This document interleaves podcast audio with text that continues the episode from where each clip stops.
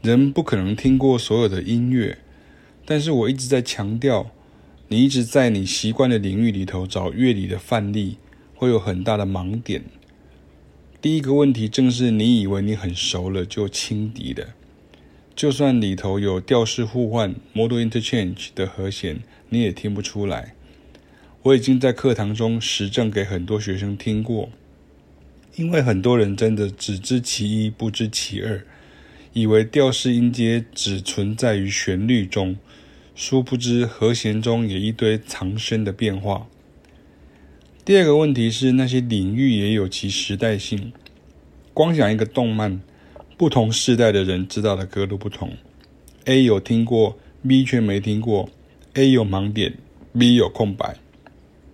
这样传递知识的效果就不好。对我来说，应该是客观的、冷静的去引导、去消化。之前拿过国语歌当例子，就是一样的状况，可以回去爬梳那篇文章。我经常跟一班同学分析某某某，结果到了另一班，学生给我的反应却是：我不喜欢这个歌手、那个艺人，没在听，云云。老师之前没听过这首歌，却可以分析解构，感觉很神奇、很厉害。你想学的是这种能力，甚至教你们学会，或是教你借由这样去创作出你自己的作品，这才是我们在教的。这也就是为何要学 Jazz Standard 的原因，因为这些和弦进行在几十年前的 Jazz Standard 中都已经出现过这些范本的组合了。